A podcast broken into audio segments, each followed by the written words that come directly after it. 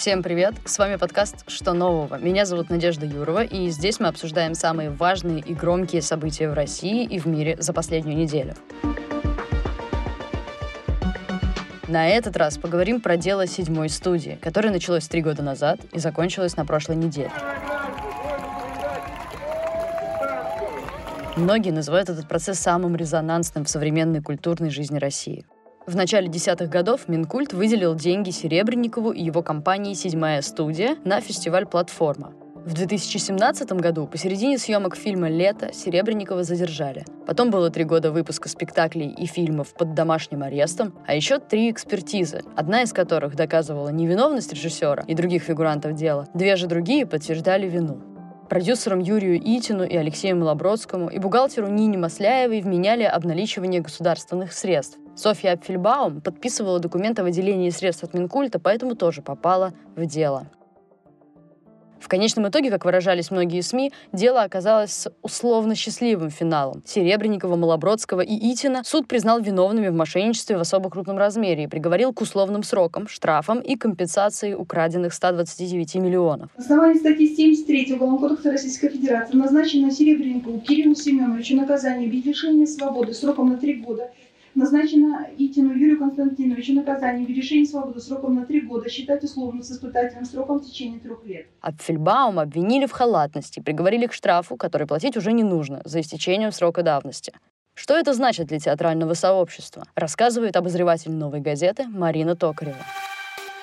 В сценической практике есть такое понятие перемена события. Эта перемена события вчера произошла на наших глазах. Еще утром и днем все ждали приговора со сроком лишения свободы. Алексей Малобродский, который почти 8 месяцев провел в СИЗО и опытный человек, пришел на оглашение приговора с большим рюкзаком. Предполагалось, что их могут забрать прямо в зале. Поэтому, когда этого не случилось, мы были счастливы. Потом некоторый туман эйфории рассеялся, и стало понятно, что это за приговор. Сначала Серебренников Михайлову и его сообвиняемым создавали такую, я бы сказала, историческую биографию, а в результате на них повесили страшное клеймо. Сначала утром мы боялись, что будут погублены люди, а в результате оказалось, что погубили репутацию. Дело, несомненно, результат очень сложной закулисной борьбы разного рода сил. Кто-то решил, что это унижение, огромное государственное унижение, будет в каком-то смысле посильнее и порезультативнее для дальнейших перспективных дел дел взаимоотношений государства и культуры, чем заключение, которого все так боялись. Конечно, с одной стороны, мы все вышли оттуда с чувством унижения, потому что ощущение такое, что надавали пощечин всем нам. Вот почему. Во-первых, судья, такая яркая, наступательная и отчасти агрессивная Олеся Менделеева, этот текст читала так, как будто она видит его в первый раз. Осужденный вправе ходатайствовать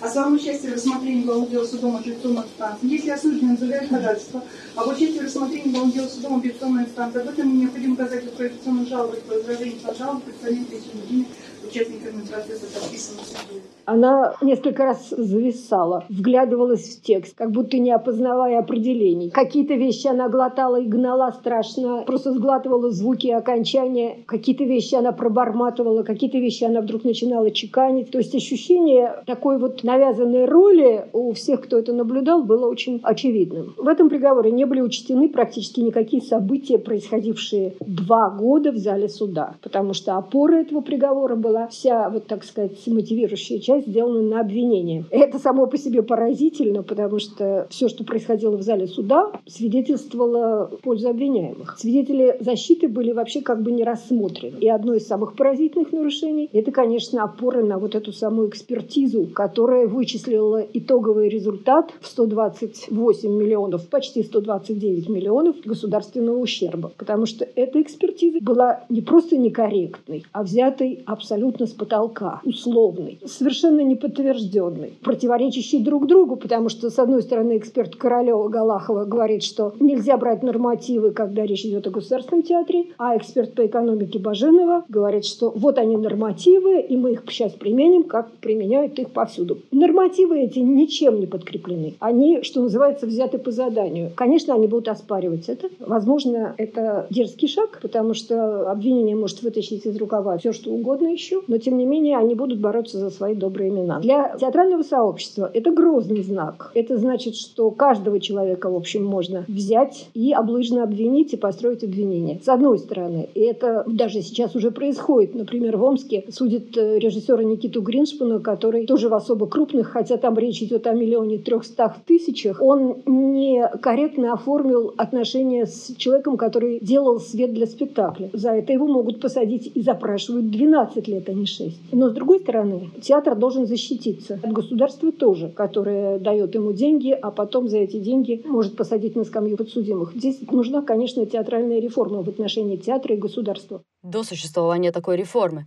как сейчас будут вести себя люди, которые берут деньги у государства? Перестанут брать или будут брать с осторожностью? Вообще, может ли театр быть осторожным? Практика говорит, что театр должен быть осторожным. Даже сам Серебренников признавал, что в бухгалтерии царил форменный бардак. Очень много существует театров, которые делают все это гораздо более аккуратно, более осмотрительно. Не брать деньги у государства, это значит, театры просто перестанут существовать в России. Львиная доля театров России, а именно 92%, существует на государственные деньги. Если теоретически представить, что Серебренников виновен в хищении почти 129 миллионов рублей у государства, то срок в три года условно выглядит, мягко говоря, несоразмерным. Обвинители зашли слишком далеко, и другого пути назад уже быть не могло. Люди, которые это сделали, они поражали нас невероятной топорностью своей работы. Потом, когда мы узнали, как создавалась следственная группа, отчасти э, следаков выписывают из провинции, они тут командированы и живут на специальных квартирах и работают над делом. Ну, я уж не говорю о том, что они, по-моему, никогда не были в театре, но они допускали такие дикие и бессмысленные нарушения от э, незамечания знаменитого спектакля шекспировского «Сон в летнюю ночь» до отдела протоколов, подписей на протоколах, до опоры на какие-то несуществующие доказательства доказательства. Но была установка сделать судьбу нашему разуму, как когда-то говорила Анна Андреевна Ахматова в Бродском. Наказать Серебренникова. Конечно, это жесточайший итог, который унижает все театральное сообщество.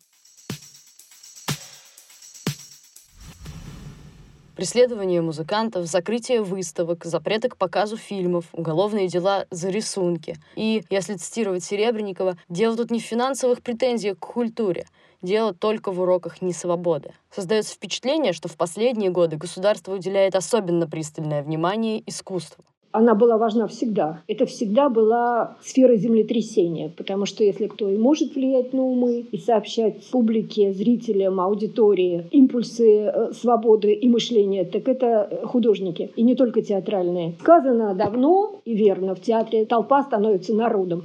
Вот именно поэтому так важно управлять этим процессом. Приговор-то написан был не сегодня и решается это не сейчас прям, он уже был сформулирован. Все люди, которые уважают осужденных, они все находятся здесь, потому что совесть им не позволяет находиться дома.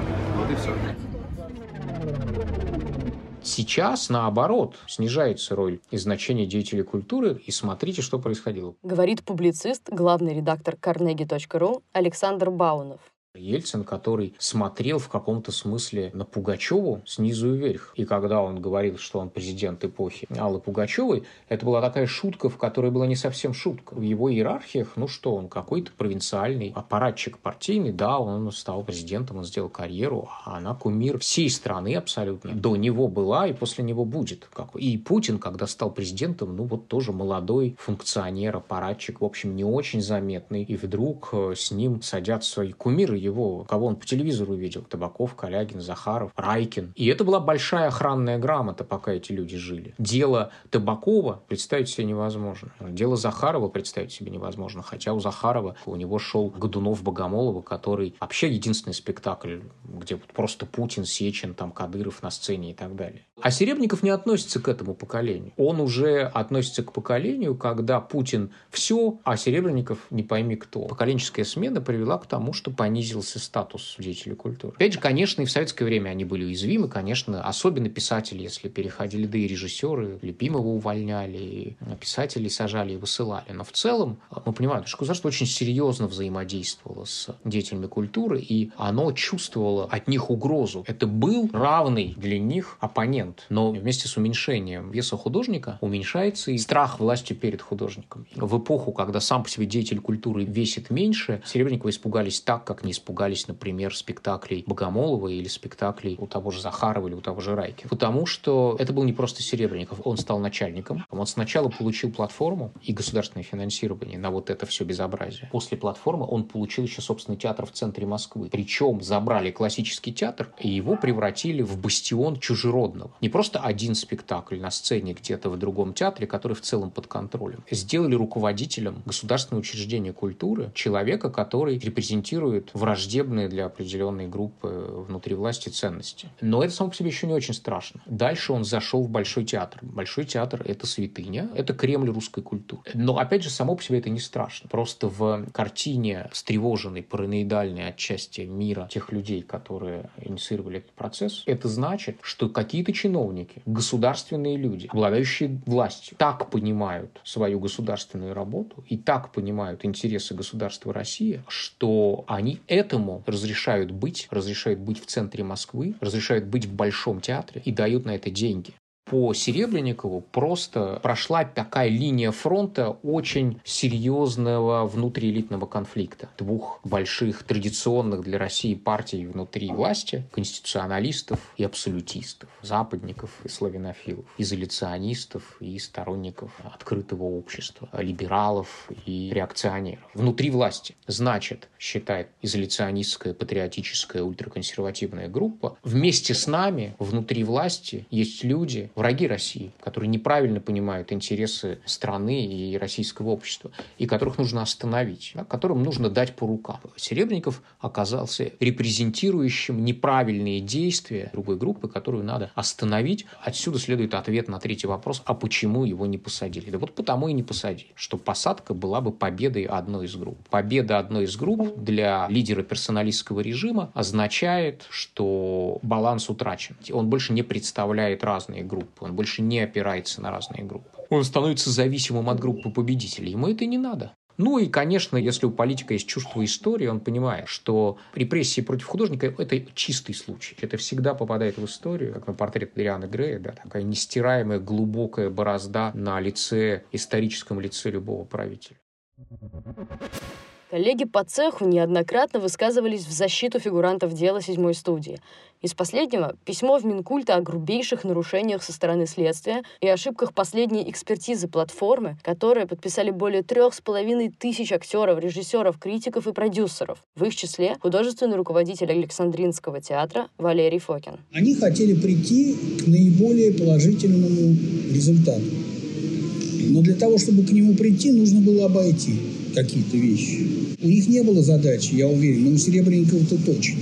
Украсть, сто процентов. Он не такой человек. У него была задача сделать как можно эффективнее. Пойти быстро и пройти какие-то вещи можно было, если ты мог, конечно, это нарушение, но как-то обналить средства, но ты тогда благодаря быстро мог что-то закупить. Купить материалы, пошить костюм, заказать декорации, проплатить аванс.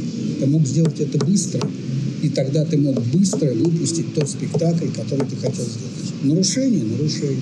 Серьезное, серьезное. Но и в то же время оно не такое серьезное, чтобы за него можно было три года человека гнобить и доводить это до кавкианства, сумасшедшего. Тут примешалось другое. Подумалось, наверное, ну, заодно, может, мы и театр закроем. А чем театр был неугоден? Ну, он раздражающий. Чем не угоден? Он раздражающий, он же все-таки ориентирован на некие новые высказывания так скажем.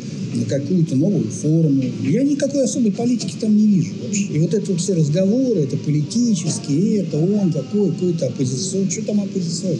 Они выражают это в той какой-то новой, общедоступной для молодежи новой форме. Просто это живой театр такой молодой, молодежный, активный, острый. Но заодно он раздражал любителей разных каких-то других вкусов, что нормально. Но мы же не привыкли к этому. Мы же хотим, так сказать, по клише жить. Если у нас там в Чехии все ходят в платьях, стоят березы, почему тут нет берез, все ходят без платья? Что это такое? Какой же это чех?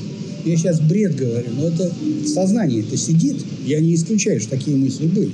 Исполнители, они же, как сказать, и есть исполнители. Как сказали, так мы сделаем. Взяли под козырек, потом поняли, что надо откручивать. Откручивать не так просто. Поэтому вот эта вот открутка, она и происходила так мучительно, так трудно, так сложно, и просто уже было на грани уголовных сроков. Мне кажется, что сейчас надо больше думать вот о каких-то выводах. Я бы не говорил о том, что вот свобода художника. Знаете, как говорил Макиавелли, художник – это стихийное бедствие для государства. Он был абсолютно прав. Творческий человек, он всегда будет конфликтным. Важно только диалог с государством установить. Он может прерываться, он может быть жестким, он может быть конфликтным, главное, чтобы он был. Вот когда его вообще нет, а мы знаем такие времена и у нас в стране, когда вообще нет диалога, глухота, тебя не слышат или как сейчас иногда, тебе кивает головой, улыбается, у тебя ощущение, что тебя слышат, на самом деле тебя не слышат. Вот тогда все, конец. Поэтому сейчас, пока мы еще не дошли пока до этой черты, уже одно то, что высказывания и письма, и огромное количество людей, которые поддерживали Кирилла и его соратников, все-таки всколыхнули и к ним прислушались, и их от них не уже говорит о том, что мы еще до этой черты, слава тебе, Господи, не доехали. Надеюсь, не доедем. Сейчас вот Кириллу нужно, мне кажется, очень взвешенно, внимательно посмотреть на себя в этой ситуации, на нашу ситуацию, и не дать возможности спекулировать на том, что было, на последствиях, на его имени в частности, на том, что нет, продолжать вперед, Адвокаты Серебренникова и Малобродского заявляют о своем желании обжаловать обвинительный приговор. А с вами был подкаст «Что нового?». Спасибо, что слушаете нас. Мы будем благодарны вашим оценкам и комментариям на любой платформе для подкастов. До встречи!